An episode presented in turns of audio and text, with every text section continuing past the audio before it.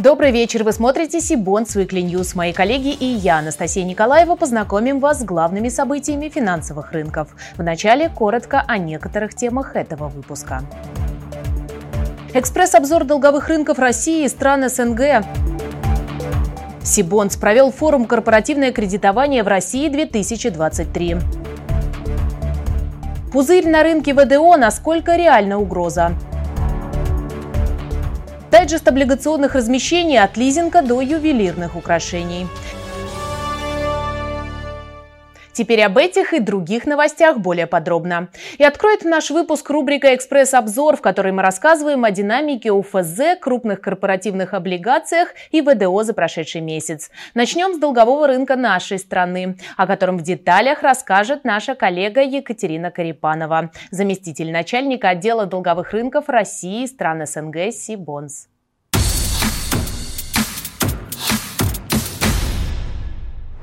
В сентябре Минфин провел 7 аукционов. Из них один аукцион ОФЗ с переменным купоном, два аукциона ОФЗ с индексируемым номиналом и четыре аукциона ОФЗ с постоянным доходом. Состоялись два аукциона ОФЗ с постоянным доходом и аукцион ОФЗ с переменным купоном, на котором была привлечена основная часть месячного объема 81%.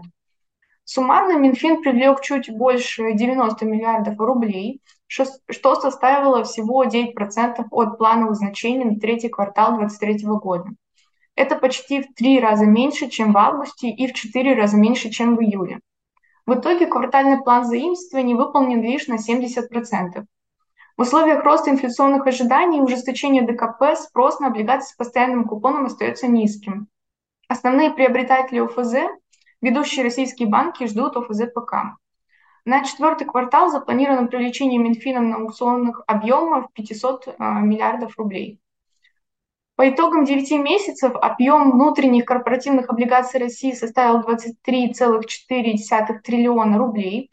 По сравнению с августом объем рынка вырос на 1,75%, годовой прирост составил 33% прошлом месяце на рынок вышло 37 эмитентов, было размещено 150 новых выпусков, из которых всего 5 выпусков с плавающей ставкой.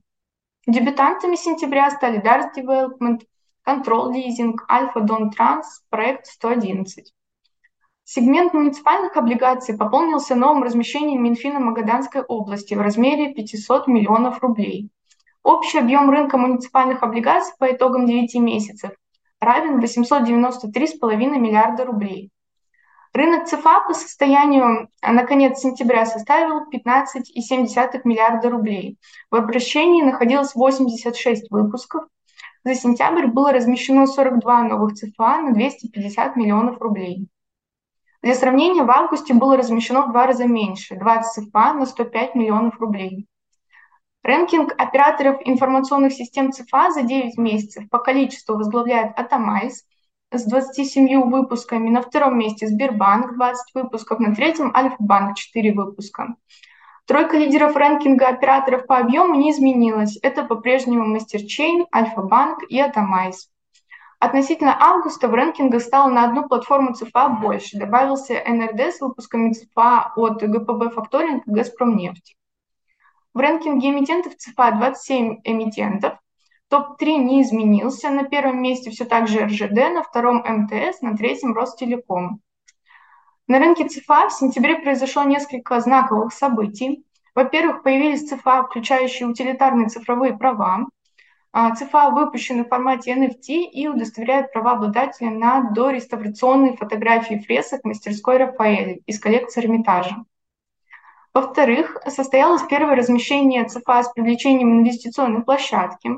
Выпуск энергосервисной компании «Инкоэнерго» объем 10 миллионов рублей под 17% годовых с возможностью вторичного обращения. Выпуск прошел на платформе MasterChain. Инвесторы смогли забронировать свое участие в будущем выпуске на инвестиционной платформе в дело. Также стало известно, что правительство в координации с Банком России работает над запуском трансграничных расчетов на базе технологии блокчейн с использованием цифровых финансовых активов и утилитарных цифровых прав. Спасибо, Катя. А мы продолжим тему цифровых финансовых активов на рынках ценных бумаг. Но теперь расширим масштаб на все постсоветское пространство. Передаю слово специалисту отдела долговых рынков России и стран СНГ группы компаний Сибонс Владиславу Иванову. Привет, Настя. В СНГ цифровые активы еще только набирают популярность, и под них еще только создается правовая основа. Однако на фоне остальных стран э, в лучшем свете выделяется Беларусь, а, так, с начала года на площадке FinStore было размещено 76 выпусков токенов на 36 миллионов долларов в эквиваленте. Главными эмитентами токенов на белорусском рынке являются лизинговые компании. Такими компаниями было выпущено 59 выпусков на почти 7 миллионов долларов в эквиваленте. Однако самыми крупными игроками на рынке токенов являются компании реального сектора экономики. А, в феврале этого года на площадке были выпущены токены белорусской железной дороги на 5 миллионов долларов, а рекордсменом стал БелАЗ с выпуском токенов на 20 миллионов долларов, что составляет более половины от всего объема выпущенных токенов за 9 месяцев этого года. Из других новостей стран СНГ. Президент Узбекистана Шавкат Мирзиёев 2 сентября подписал постановление, согласно которому вместо Министерства экономики и финансов регулятором рынка капитала становится Национальное агентство перспективных проектов. Агентство было создано в 2017 году и занималось регулированием криптоактивов. Теперь же в его ведении находится и фондовый рынок страны. ЕБРР обновил прогнозы относительно роста экономик стран Кавказского региона на 2023 и 2024 годы. Армения, по прогнозам банка, продолжит лидировать в регионе по росту экономики. Рост прогнозируется на 6,5% в этом году за счет импульса прошлого года и экономической миграции из России. Однако в 2024 году влияние этого фактора постепенно будет сокращаться, в связи с чем прогноз роста на следующий год 4,5%. В Грузии ситуация схожая. Рост на 6% в 2023 году с замедлением до 4,5% в 2024. Причины те же. Всплеск экономической активности на фоне конфликта России и Украины идет на спад, однако перспективы вступления страны в ЕС э, могут запустить структурные реформы, которые поддержат экономический рост и стабильность. Прогноз экономики Азербайджана скромнее, около полутора процентов в этом году с ростом до 2,5% в следующем. Несмотря на стабильные цены и растущий спрос, по итогам первых 7 месяцев этого года нефтегазовый сектор страны снизился на 2,2%, что ухудшило общий прогноз. В целом, на дальнейшие показатели экономики Азербайджана большое влияние будет оказывать ситуация на мировом рынке нефти и газа. В сентябре сегмент облигаций с кредитным рейтингом не выше BBB поставил исторический рекорд, достигнув почти 7 миллиардов рублей размещений за месяц. Это на полмиллиарда больше предыдущего рекорда, поставленного ВДО в мае этого года. Об этом говорится в исследовании инвесткомпании «Иволга Капитал». Объем рынка ВДО по итогам 9 месяцев составил 110 миллиардов рублей, что на 11,4% больше результатов полугодия. При этом аналитики аналитики особо подчеркивают, что премия за риск сегмента высокодоходных бондов к концу сентября опустилась до минимальных значений. К нам присоединяется управляющий директор инвестиционной компании «Иволга Капитал» Дмитрий Александров. Дмитрий, добрый вечер. Здравствуйте, Анастасия. Многие эксперты опасаются, что на рынке ВДО надувается пузырь, поскольку доходности таких бумаг не покрывают дефолтные риски. Согласны ли вы с такой трактовкой и почему? Действительно, если посмотреть э, средние значения по спреду сегмента ВДО с доходностями ОФЗ, э, то мы увидим сейчас рекордно низкие значения, это 270 базисных пунктов, э, хотя даже вот по вашей методологии ВДО это ключевая ставка плюс 5 процентных пунктов, то есть 500 базисных пунктов. Фактически на 230 БП у нас идет дисбаланс. С другой стороны, я вижу, что эта проблема есть на всем облигационном рынке. Точно так же спреды снизились и в высоких кредитных рейтингах. И, наверное, основная проблематика сконцентрирована в сегменте а, бумаг с рейтингами single B. Да, это вот B- до B+. А, там действительно уровни доходности не покрывают дефолтные риски, а, и фактически такие бумаги дают тоже доходность, что и сегмент Double B или Triple B. Вот там действительно я вижу риск пузыря. В остальных бумагах, наверное, это скорее общерыночные тенденции. Во вторник, 10 октября, в Москве состоялся второй форум «Корпоративное кредитование в России», на котором собралось более 200 участников. Открывая мероприятие, основатель Сибонс Сергей Лялин отметил, что форум стал трансформацией конференции по синдицированному кредитованию. И эта необходимость была продиктована изменениями на рынках. Еще одним нововведением форума стала секция по ЦФА. Она собрала большое количество участников, что в очередной раз доказала не спадающий нарастающий интерес к этому финансовому инструменту. Время восстановительного роста, стабилизация расходов, подорожание денег, не укрепление рубля в будущем – такие тезисы звучали во время секции макроаналитиков, спикерами которой стали Михаил Васильев из Совкомбанка и Софья Донец из Ренессанс Капитала. С точки зрения налогового давления, это давление растет, и оно будет расти дальше. Да? Потому что Минфин, в принципе, достаточно открыто говорит о том, что текущих мер – для адаптации бюджета к новой реальности все же недостаточно. Это значит, что в 2024 году мы с вами будем видеть новые инициативы налоговые. Возможно, они коснутся, это просто, я думаю, важная вводная для любого бизнеса, будут происходить изменения налогов. Я думаю, что с вероятностью 101% у нас в следующем году изменения в налоговой системе происходить будут. Нужно отметить, что мнения аналитиков по вопросу будущего экономики нашей страны разделились, и ключевая мысль выступления главного аналитика Совкомбанка в обозримом будущем деньги в России станут намного дороже. Остановимся также на секции «Механизм государственной поддержки крупного корпоративного кредитования». Ее участники подчеркнули, что помощь государства действительно была колоссальной, крайне востребованной и даже стала трендом.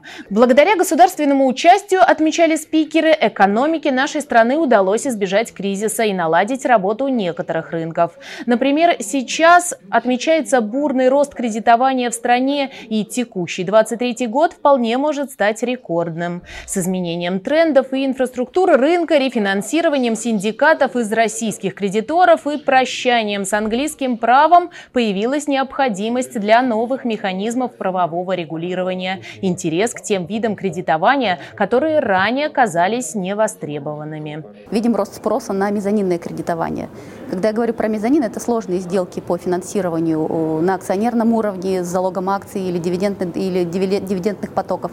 Это различные сделки по финансированию собственного участия и иные сделки с каким-либо сложным структурным элементом. То есть мы видим большой спрос и, в принципе, сделки высокодоходные, поэтому, несмотря на их сложность, как бы банки на них смотрят, и при правильном структурировании есть возможность одобрить такие сделки. Структурное финансирование, оно на то и структурное. То есть люди адаптируются под текущие реалии и в рамках э, кризиса или, опять, или экономического роста и ищут и интересные факторы, интересные сделки и, соответственно, используют иной инструментарий э, как бы, и, и адаптируются под новые, под новые реалии. В рамках форума также состоялось награждение победителей в номинациях премии Loans Сибонс Awards, вручаемые участникам рынка синдицированного кредитования Российской Федерации и СНГ. Победителями в различных номинациях стали Банк ВТБ Беларусь, Совкомбанк, Альфа-банк, Газпромбанк, а также компания Бета Ченс и Орион Партнерс. По традиции завершим наш выпуск дайджестом актуальных облигационных размещений. И начнем его с выпуска семилетних облигаций государственной транспортной лизинговой компании ГТЛК. Размещение будет осуществляться по закрытой подписке в пользу Минфина России. И начнется оно 17 октября. Привлеченные финансовые ресурсы будут направлены на реализацию инвестпроекта по обновлению городского пассажирского транспорта с использованием средств Фонда национального благосостояния.